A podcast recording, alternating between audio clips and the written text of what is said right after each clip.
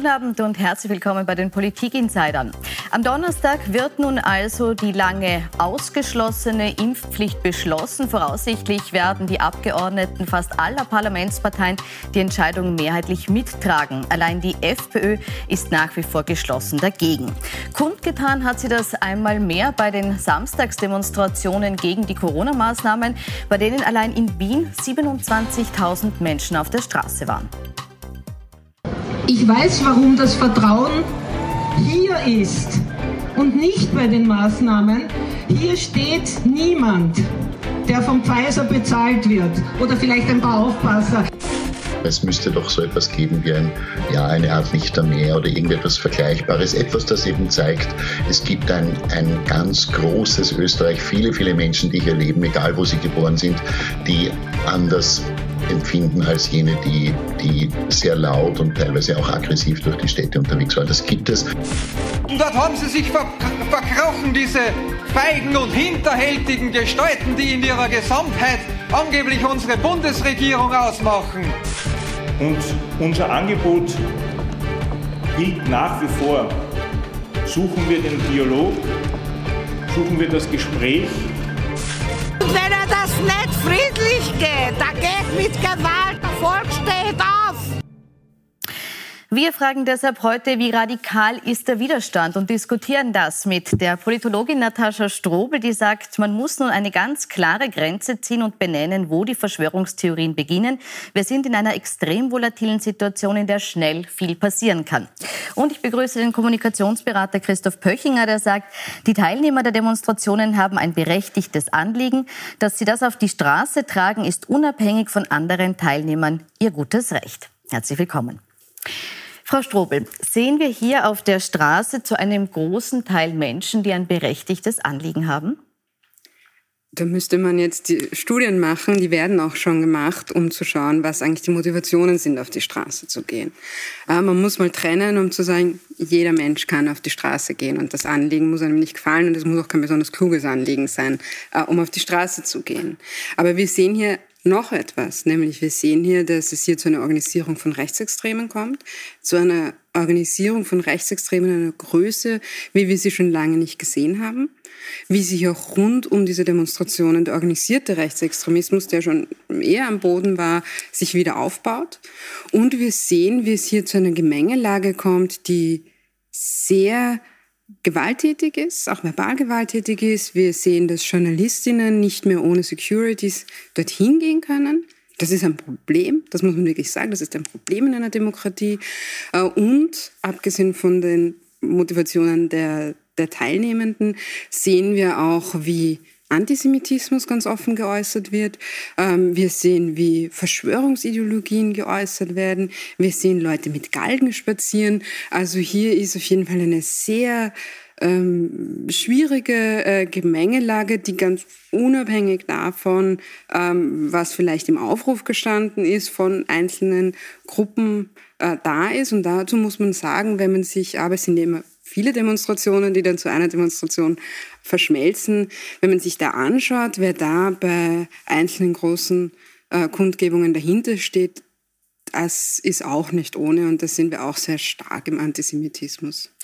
Ist dieser Antisemitismus, der auf diesen Demonstrationen sichtbar wird, einer, der noch zu wenig ernst genommen wird? Äh, ich glaube mir grundsätzlich, dass man vielleicht nicht beginnen sollte mit gewissen Triggerwörtern wie Rechtsextremismus, Antisemitismus und so weiter, eben das schlecht oder klein zu reden, was natürlich, wie Sie richtig sagen, das äh, ein wesentliches Recht in unserem Staat ist, nämlich dass Menschen auf die Straße oder wo auch immer im öffentlichen Raum gehen können und dort ihre Meinung kundtun können. Und wie Sie auch richtig gesagt haben, auch wenn das vielleicht ein Unsinn ist, auch wenn das vielleicht dumm ist, auch wenn es vielleicht nicht meine Meinung, meiner Meinung entspricht, muss das möglich sein. Ich glaube einfach, dass Meinungsfreiheit auch dann erst anfängt im Rahmen der gesetzlichen Möglichkeiten, wo es am anderen halt wehtut. Das ist halt so. Ne? Solange wir alle einer Meinung sind, ist Meinungsfreiheit recht einfach. Erst dann, wenn wir nicht mehr einer Meinung sind und das halt irgendwie schwierig zu überbrücken ist, dann wird es spannend. Und ich auch zu meiner Aussage jetzt, und dann damit beantworte ich auch die Frage, ja, man muss all diese Dinge, die sich hier nicht aufgrund der Demonstration äh, erst äh, manifestieren, sondern die ganz offensichtlich noch in unserer Gesellschaft irgendwo da sind und hier raufschwappen jetzt wieder, da muss man weiterhin arbeiten. Und ich glaube, ja gibt es auch seitens der, der österreichischen Bevölkerung, des österreichischen Staates einen, einen, totalen Common Sense, dass man da einfach dagegen vorgeht und die Leute aufklärt, sie ermahnt und zur Not auch bestraft. Wir haben eine klare gesetzliche Grundlage. Aber ich passiert glaube, das auf, ausreichend, diese Aufklärung und Bestrafung? Das hoffe ich, davon gehe ich aus. Das ist etwas, wo ich als Staatsbürger darauf vertrauen muss. Da gibt es Organisationen, da gibt es NGOs, da gibt es Gerichte.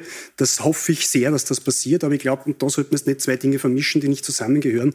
Man sollte jetzt nicht das Grundrecht der Menschen, ihre Meinung kundzutun, denen absprechen, weil, naja, muss man sagen, Leute, die dem Gesetz widers äh, widersprechen oder halt einfach auf eine Art und Weise ihre Meinung postulieren, wie es nur schwer erträglich ist, auch das gebe ich zu, weil sich die auch in dieser Demonstration einen Zutritt verschaffen und dort auch Gehör verschaffen. Ich hätte mir äh, diese Worte ja immer sehr gewünscht, wenn ähm, antifaschistische Kundgebungen zum Beispiel stattfinden oder bei linken Kundgebungen oder als 100.000 Menschen äh, demonstriert haben für ein menschenwürdiges Asylrecht. Ähm, da war die Diskussion eine andere. Ähm, bei der FPÖ sowieso, also was da äh, man sich gewünscht hat für Antifaschistinnen, das möchte ich ja gar nicht wiedergeben, ähm, mit dem Kercher und so weiter, ähm, aber bis hin in den äh, in Diskussionen auch von linksliberalen Zeitungen erinnere ich, wie wir da diskutiert haben. Äh, und da ging es auch um ein Recht auf Demonstrationsfreiheit. Ja, äh, da haben sich auch Menschen auf die Straße wir, bleiben gewagt. Wir vielleicht und deswegen bei den, bei den Demonstrationen jetzt. Die Frage ich, ist, genau. werden hier jetzt Menschen, die mit einem berechtigten Anliegen auf die Straße Straße gehen, vorschnell in ein verschwörungstheoretisches Nein. Eck, in ein rechtsradikales Eck gedrängt, obwohl Nein, sie dort nicht stehen? Denn der Fehler ist, das ist ja natürlich kein Abbild der Gesellschaft. In keinster Weise ist das ein Abbild der Gesellschaft. Wir sehen hier einen sehr kleinen Teil der Gesellschaft, äh, ein sehr kleiner Teil, der auch klar zuzuordnen ist. Das sieht man ja an den äh, Plakaten, das sieht man auch an den Leuten, die das anmelden. Ein Herr Rutter ist ja nicht irgendjemand, das sind ja nicht spontan Leute, die sich zusammenfinden, sondern die sich aufgrund, ich rede, ich rede jetzt aus, ähm, die sich aufgrund von Aufrufen, die Frau Klauninger, der Herr Rutter, sind jetzt alles äh, schon bekannte Namen, die ja ganz klein in einem Eck stehen. Und wenn ich dann eine Demonstration habe, wo das Fronttransparent die Identitären sind, naja, wo bin ich dann, wenn Rechtsextreme die Demonstration anmelden und aufrufen und Rechtsextreme die Demonstration anführen? Dann befinde ich mich schon irgendwann auf einer rechtsextremen Demonstration und das muss man dann auch so sagen. Und wenn er das nicht gefällt und wenn man dagegen ist, dann muss man gehen. Ja, grundsätzlich gibt es den Spruch, äh, sag mir, mit wem du dich gemein machst und sag dir, wer du, wer du bist. Also so gesehen haben Sie vielleicht nicht ganz unrecht. Dennoch muss man sagen, berechtigtes Interesse heißt für mich ganz klar nicht, eine Studie oder eine Forschung sagt, das ist berechtigt oder nicht, sondern wenn ich der Meinung bin, als Staatsbürger, es ist berechtigt und es ist im Rahmen der Gesetze zu formulieren, dann ist das Berechtigung genug. Das vergessen wir ein wenig. Ich glaube, das ist das, was unsere Verfassung meint mit dem Versammlungsrecht und mit dem Demonstrationsrecht und das sollte auch so bleiben.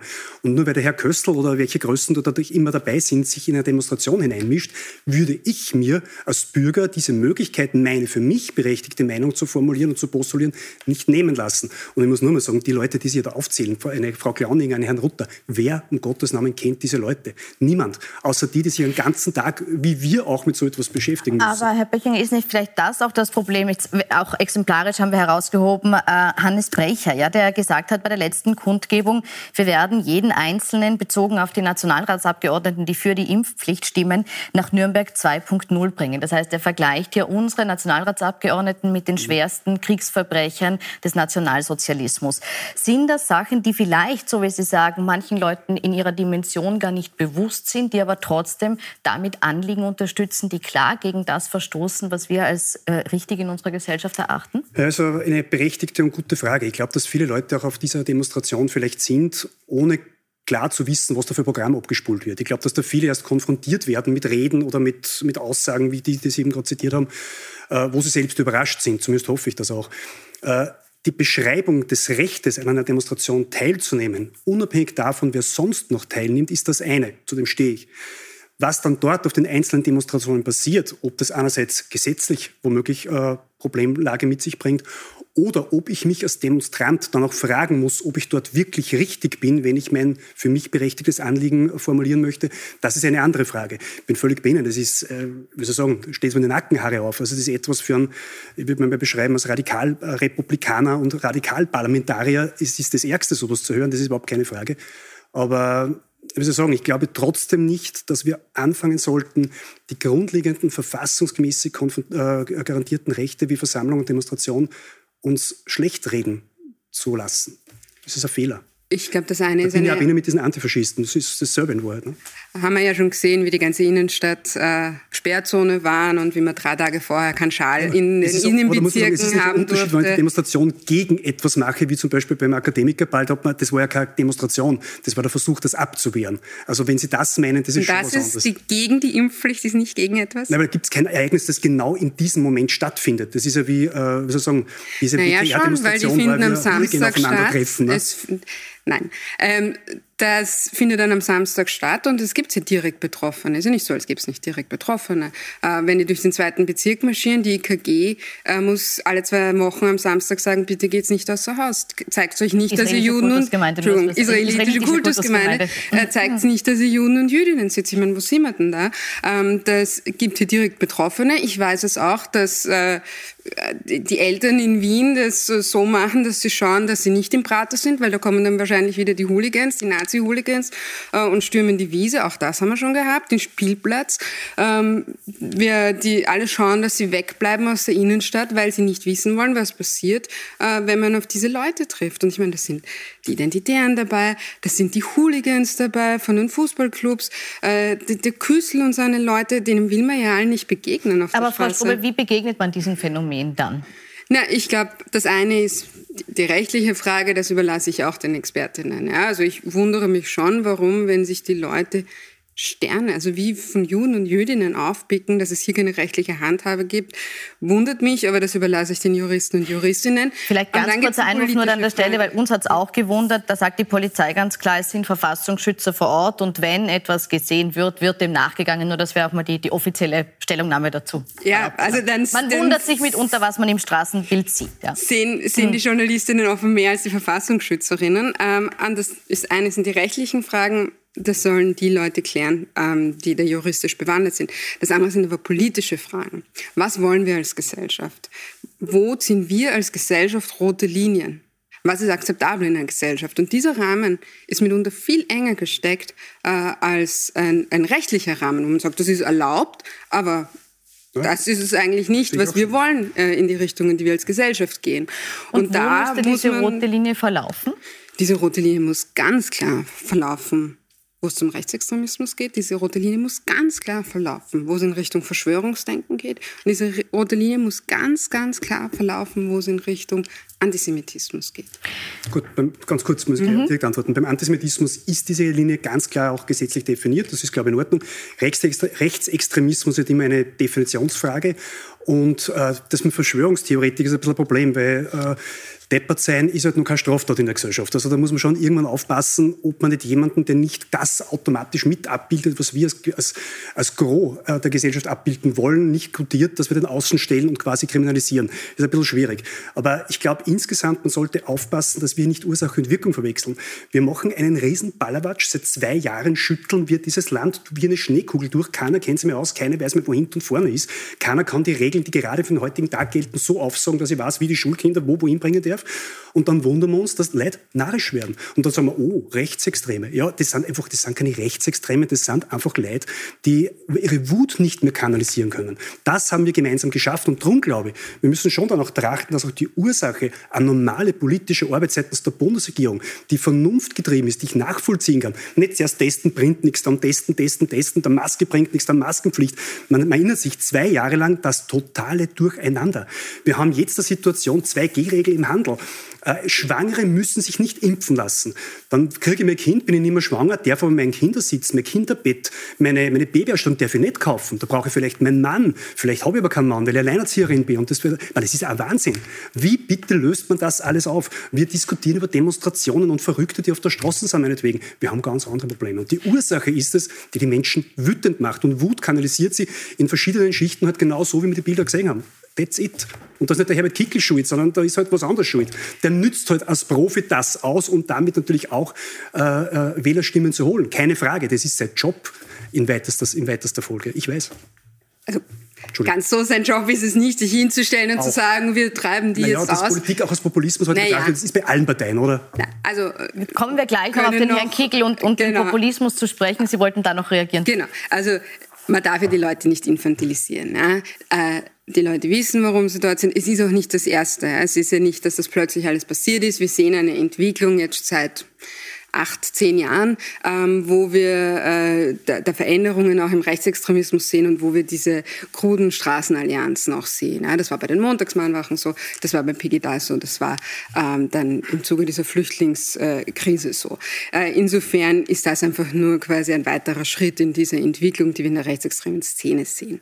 Und äh, das ist das Netteste, was man machen kann einem Herrn Küssel oder den Identitären und so weiter, zu sagen, sie kanalisieren halt nur die Volkswut. Ganz so ist es nicht. Das wird angetrieben, ähm, das wird angetrieben in den sozialen Medien, das wird angetrieben ähm, über Lügen, wirklich eiskalte Lügenpropaganda äh, in Telegram-Gruppen und so weiter. Und da wird diese Stimmung auch mit erzeugt. Das darf man, da darf man wirklich nicht außen vor lassen und zu sagen, das ist spontan alles so passiert. Das ist das eine. Das andere und auch unabhängig davon, ähm, und da gebe ich Ihnen recht, äh, sehen wir eine katastrophale ähm, Performance der Bundesregierung, ähm, wo man die Compliance durch die Bevölkerung echt verloren hat, wo viele äh, einfach so, wie sie sich eingerichtet haben, das machen. Ähm, und da geht ganz viel zu Bruch gerade äh, in dieser Gesellschaft. Und der Fehler ist zu glauben, dass die das im Gro repräsentieren. Nein, es gibt ganz viele Gruppen, die können nicht mehr und die sind aber still und die stellen sich nicht mit Herrn Küßler auf die Straße, äh, sondern die leiden einfach still vor sich hin. Das fängt an bei Eltern von Kindern, bei Eltern von kleinen Kindern, bei Eltern von Kindern, die nichts anderes erlebt haben als diese Corona-Pandemie. Kleinkinder, das ist beim medizinischen Personal, das ist das pädagogische Personal. Das muss man in den Griff kriegen. Hier passiert etwas. Und wenn man sich da auf die konzentriert, die am lautesten schreien, übersieht man all die Gruppen, äh, denen es wirklich hundeelend geht. Ja, ja das unterschreibe ich Ihnen. Genau so ist es.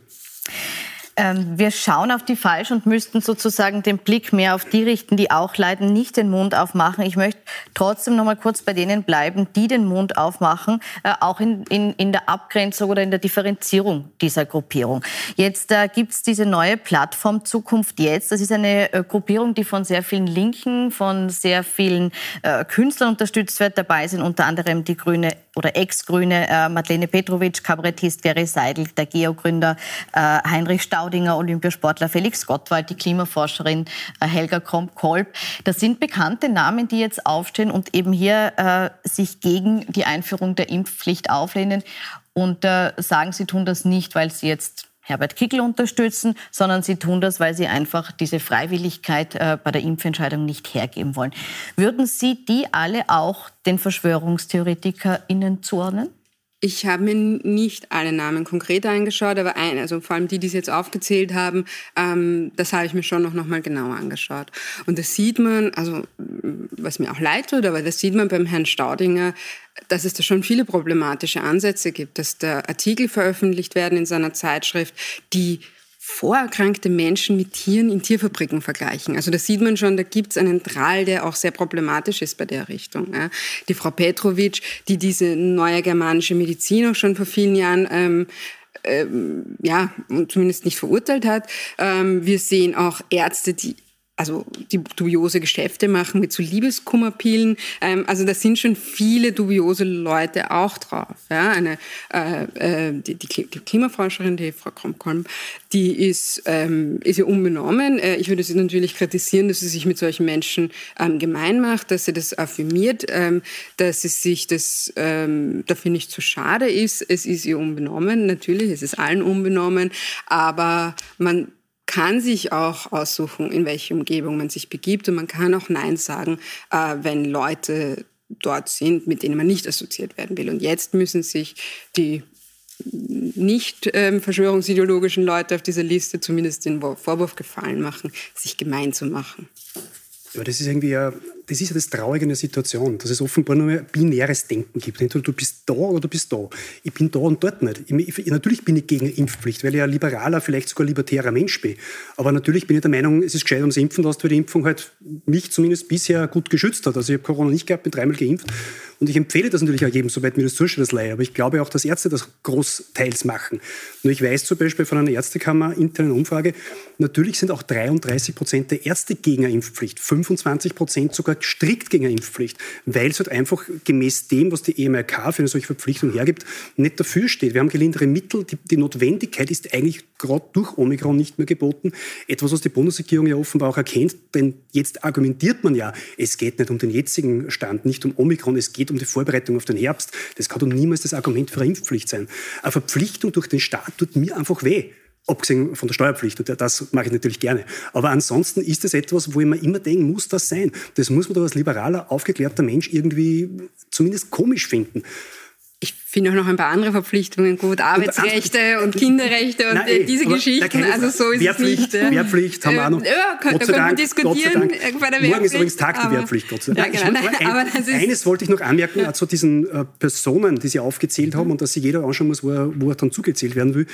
Äh, es ist halt einfach, glaube ich, ein Fehler, jedem, der offen diskutieren will über das Thema, sofort einen Stempel draufhauen und ihm erklären, dass er halt einfach nicht für voll zu nehmen ist. Und das passiert gerade. Und das finde ich Nein, schon. nicht zu voll zu nehmen. Ich nehme sie sogar sehr ernst, die Leute, weil wenn, äh, ich habe mir das angeschaut, ich habe mir es durchgelesen, ich habe mir die Leute angeschaut, also mehr ernst nehmen geht ja nicht. Aber das ist, so ist es politisch. Ja, ich, möchte auch, ich möchte auch mit bestimmten Leuten nicht in einer Partei sein, ich möchte mit bestimmten Leuten nicht auf einer Demonstration sein, weil mir das so widerstrebt, ähm, das, was sie machen. Es gibt sicher auch Leute, mit denen sie in einem gemeinsamen Verein, in einer gemeinsamen Gemeinspartei sind, die sie auch nicht wollen und trotzdem akzeptieren sie es. Ja, aber das ist halt so. Ja, aber nicht in dem Rahmen, wo es dort, was über die Familie hinausgeht, ist automatisch meistens irgendwann einer dabei, den ich nicht ertrage. Familie ist noch schlimmer, aber, ja, aber die, ich liebe okay. eine Familie. Aber also in aber der Familie gibt es auch die, ist halt, Es kann nicht immer alles mit einer großen Verschwörungstheorie schlecht Nein, gemacht werden. Die größte Verschwörungstheorie dieser Erde ist unsere Staatsreligion und trotzdem hat keiner ein Problem damit, oder? Sind das lauter Wahnsinnige, die so da Kirchengänger? Nein, aber da machen wir eine Diskussion, auf die noch größer aber geht. Eine aber eine abschließende Frage dazu hätte ich schon gerne. Der Vorwurf, der jetzt kam, oder die, die, die These, dass wir uns den Raum für einen Diskurs nehmen, und hier sehr eng werden in dem Meinungsspektrum, das wir zulassen. Würden Sie das unterstreichen? Nein, denn das Problem ist ja, ähm, es gibt ja, es gibt Leute, die haben juristische Einwände, das ist super interessant zu hören, ja, wenn da gefachsimpelt wird in den Talkshows äh, und da wirklich relevante, gute Einwände gemacht wird. Ich hätte auch Einwände gegen diese Impfpflicht, so wie sie passiert ist. Ich hätte viele Einwände. Ähm, aber dann lädt man immer eine Person ein, die möglichst krass irgendwas schreit und drei Leute sind damit beschäftigt zu sagen, nein, wir werden nicht von Pfizer bezahlt und nein und mhm. da und das und das und jenes. Ja? Man macht sich die Diskussion kaputt, wenn man immer diese Verschwörungsideologinnen, denen eine so große Bühne gibt, ähm, weil man, weil die das dann okkupieren, diese Aufmerksamkeit so auf sich ziehen. Seiten. Das und fällt mir auf beiden Seiten. Das ist diese Gläubigkeitsgeschichte. Das ist ein spirituell-religiöses Phänomen geworden. Wir haben das im Vorgespräch ja kurz äh, darüber gewitzelt. Das kommt mir vor wie der 30-jährige Krieg und ich habe die Angst, es dauert auch so lange. Du musst entweder an das eine glauben oder an das andere. Aber wer sind, das gibt Aber es als vernünftiger Mensch ja steht dazwischen und in Wahrheit ist wahrscheinlich die Wahrheit keines von beiden oder in der Mitte irgendwo. Oder? Aber das ist eine falsche Balance, denn es gibt ja die Leute auf der anderen Seite nicht, die mit dem Galgen herumrennen und die die sagen, äh, wenn ich nicht, also das gibt es ja nicht. Genau. Ne? Und, die Leute äh, auf der anderen Seite haben die behördliche Macht, das sind diejenigen, die Gesetze erlassen, die anderen haben diese Macht nicht und aus dieser Ohnmacht wird dieses, dieser krude Protest zum Teil. Ja, aber die Diskussion läuft ja nicht. Die Diskussion läuft ja nicht, äh, dass da die Leute stehen und sagen, ihr werdet jetzt alle von Pfizer bezahlt, wie die Frau Petrovic sagt. Ich kann sie immer noch nicht glauben, dass äh, sie das so gesagt hat. Und auf der anderen Leute sagen ja nicht, äh, ihr seid alle von XY bezahlt, weil ich nicht impfen geht. Also die, die, die Rationalität im Diskurs ist eine ganz andere auf den unterschiedlichen Seiten. Und die im Gegenteil, die Leute, die eine Kritik an der Impfpflicht haben, würden sich sehr, sehr viel Gutes tun, äh, wenn sie sich hier ganz klar abgrenzen, ähm, damit sie nicht immer äh, dieses Einfallstor haben. Und dann können wir sehr gut und wir können auf vielen Ebenen über diese Impfpflicht ähm, äh, diskutieren. Wir können auch diskutieren, warum es nie eine Impfkampagne gegeben hat. Weil ich bin immer der Überzeugung, über, also jemanden überzeugen gegeben. wollen ist immer viel besser. Ja, es hat schon, schon eine Impfkampagne der Bundesregierung gegeben. Die Frage ist, ob die gut war oder nicht. Nein, ja. also das ist ja lächerlich einig, äh, was das war. Ja, aber, aber sehr viel Geld dafür ausgegeben. Naja. Ich möchte noch mal kurz auf den vorhin angesprochenen Punkt kommen. Sie haben gesagt, Populismus gehört zum Geschäft und äh, Herbert Kickel macht seinen Job mit dem, was er jetzt hier tut. Da möchte ich aber schon äh, herausgreifen, Sätze, die er zuletzt genannt hat, wie zum Beispiel auf der Bühne, wo er gesagt hat, der Ärztekammerpräsident Thomas Seckerisch wäre werde demnächst politisch äh, skalpiert. Ähm, das ist schon eine Radikalität, die man in der Form vielleicht so in letzter Zeit nicht gehört hat. Was will er mit dieser radikalen Sprache erreichen? Ich glaube, der Herbert Kickel, ähm, wenn ich sage, das gehört zum Geschäft des Politikers, heißt das nicht, dass ich diskutiere. Das möchte ich vorweg einmal klargestellt haben. Ne? Nur ich erkenne heute halt in den letzten Jahren, dass es halt de facto in allen Parteien, insbesondere bei der türkisen äh, ÖVP war das halt auf eine andere Art und Weise und jetzt auch wieder in der FPÖ, die vertreten wird durch Herbert Kickel, äh, mehr Bedeutung bekommt. Ja, Herbert Kickel will seinen Stall eng, aber stabil halten. Ihm ist es, glaube ich, auch wurscht, ob diese Partei 20 Prozent oder 10 Prozent Partei äh, hat. Er will ganz klar eine, eine, eine, Struktur in dieser Partei zimmern, die, die schlank ist, an der Spitze er steht, uneingeschränkt ist, äh, wo nicht Debatte, Diskussion notwendig ist, sondern wo sein Wort gilt. Etwas, was beim Norbert Hofer anders war, der sicher die Partei breiter aufgestellt hat, der immer ja, eher für jede Meinung zugänglich war und dann, man weiß das aus diversen Interviews, versteht die Seite, versteht die Seite, immer dann eher versucht hat, alle Seiten mit einzubeziehen. Der Herbert Kickel will eine klare, eine, eine loyale Gruppe um sich scharen, die halt in dieser Partei auf, aufgeht und der Volk gibt ihm auch recht. Ne? Also er hat ich glaube, jetzt in seiner Anhängerschaft ein klares Commitment. Ich glaube, er ist unumstritten in der Partei, zumindest nach außen hin. Und die Umfragen geben ihm auch recht. 20 Prozent ist etwas, was natürlich äh, ein schönes Ziel ist. Ich sage, er ist damit isoliert, das muss man auch sagen. Regierungsbeteiligung wird es auf die nächsten fünf bis zehn Jahre vermutlich nicht geben, aber er ist stabil in Isolation. Herbert Kickl hat ein Problem bekommen, beziehungsweise die FPÖ hat ein Problem bekommen, als die ÖVP diesen Rechtsschwenk gemacht hat, vor allem im Migrationskurs. Ja, weil wo, wo ist noch der Platz der FPÖ? Also hat sich die FPÖ auch nochmal offen weiter radikalisieren müssen. Ja. Die gab es immer die Leute, das wissen. Naja, und dann kam MFG auch noch. Also der Platz ist sehr eng geworden für die FPÖ. Und die FPÖ versucht natürlich, MFG abzudrängen. Deswegen, die impfkritische Partei bis jetzt nur in Oberösterreich äh, angetreten. Man kennt äh, sie vielleicht noch nicht in jedem ja, also Bundesland. Corona-Leugner-Partei, das muss man auch sagen. Ähm, und versucht hier natürlich, dass die auf Bundesebene äh, nicht reüssieren. Äh, und deswegen geht er auch so scharf in diese Richtung, weil er natürlich das Wählerinnenpotenzial von dort versucht abzuschöpfen. Äh, wie viel Prozent glauben Sie, dass da Potenzial da ist? Wie naja, das hat man ja bei Umfragen gesehen. Das war, also über der, über der Schwelle waren sie auf jeden Fall. Okay. Ähm, Sagen wir 5 Prozent. Ja, 5 Prozent, 7 Prozent, das waren die Umfragen. Aber das ist alles, also da würde ich ein bisschen aufpassen, weil das ist alles sehr volatil in der jetzigen Zeit. Ja. Aber halten Sie das politisch für klug, sich diesem Segment zu nähern als FPÖ? Nein. Ich glaube das nämlich nicht. Äh, ich glaube es auch nicht. Also ich halte also für die FPÖ müsste ich es mir nochmal durchüberlegen, aber die, das, das war die strategische, ähm, ja, das Dilemma, was die FPÖ hatte. Und sie haben sich entschieden, äh, ganz klar ähm, da das versuchen abzuschöpfen, damit sich da nichts rechts in der Debatte von ihnen aufmacht. Aber man wird natürlich sehen, äh, wenn die Corona-Pandemie irgendwann wird sie hoffentlich äh, zu Ende gehen, dann wird es wieder diesen rechten Asylkurs, wird das wieder das Thema Nummer eins sein. Ja. Und der Herr Kiekl weiß natürlich, dass er damit in die Medien kommt. Ähm, der Herr Kiekl weiß natürlich, dass er damit auch beispielgebend ist für rechtsextreme Parteien im Ausland. Ähm, aber das ist, äh, also, ein, also das ist, das ist natürlich auch kalkuliert und, und versucht hier seine strategische Position auch zu finden. Bitte. Ein kurzer Satz noch dazu. Nein, ich wollte nur sagen, ähm, ich dachte immer, die, ähm, die Kurz-ÖVP nimmt der FPÖ Stimmen weg, genau mit dem Thema, das Sie richtig angeschnitten haben, mit der Migrationsthematik. Wenn aber diese türkisen äh, Partei der Lack abgekratzt wird, und das haben wir ja gerade erlebt, wird das wieder wechseln. Außer man macht das, was die FPÖ jetzt gerade macht, man präsentiert sie so fürchterlich antibürgerlich, dass das nicht mehr funktioniert. Und jetzt frage ich Sie als Politikwissenschaftlerin, ist es gescheit, dass ich mich einer 5%-Partei annähere, die aufgrund des Programms sicher nicht zu 100% des potenziellen FPÖ-Wählern besteht, wie wir wissen? Oder ist es gescheit, dass ich mich auf der bürgerlichen äh, Ebene so aufbereite und so aufstelle, dass ich die potenziell enttäuschten ÖVP-Wähler wieder heimholen kann? Und ich glaube, das war ein strategischer Fehler. Weil die anholt man nicht und die anderen? Naja, man hat ja mit Nehammer hat man ja einen Vertreter quasi der harten ÖVP da vorne stehen. Ja. Offensichtlich äh, rechnet man damit, dass man bei dem Thema weiter Kopf an Kopf ist und sich da nicht was zurückholen kann und die Leute auch nicht glauben, dass die ÖVP jetzt milder wird. Da gibt, dafür gibt es auch null Anzeichen, dass die ÖVP jetzt milder wird in dieser ganzen Asyldebatte. Ja, das heißt, da sagt man, ja, man ist Kopf an Kopf, man hat beide dieselbe Einstellung circa ähm, bei dieser Asyldebatte, also sucht man etwas, wo man wirklich kracht mit der ÖVP und das ist jetzt äh, auch aus der Zeit geboren, ähm, dieses Thema und deswegen geht man ja auch in, dieses, in diese ganz radikale Opposition. Verliert was man, was Sie ja vorher auch... Verliert doch auch bürgerliche Schichten damit, oder? Was man nicht vergessen darf, und das haben Sie vorher eigentlich schon angesprochen, ist, es bindet die Leute, es emotionalisiert. Ja, wenn ich immer Emotionen, Emotionen habe und mich in diese Bunkerstimmung gebe, ähm, das bindet mich auch an diese Natürlich, aber eine stabile kleine Gruppe. Äh, eine 30-Prozent-Partei werde damit nicht schaffen. Naja, die FPÖ eine 30 Prozent. Ja, waren wir mal nicht so weit weg, kann ich mich erinnern. Eine, ne? eine stabile kleine Gruppe, sagen Sie. Sie sagen, die ÖVP hat einen Mann an der Spitze, der auch ein, ein gewisses Hardlinertum zeigt. Dieser Mann, nämlich Bundeskanzler Kai Nehammer, ist morgen bei uns zu Gast in einem Puls 4 Spezial ab 20.15 Uhr, wird zu diversen Themen befragt werden. Jetzt gleich im Anschluss Innenminister Gerhard Karner im Newsroom Spezial. Ich bedanke mich bei Ihnen für die Diskussion, wünsche Ihnen noch einen schönen Abend auf Puls 24.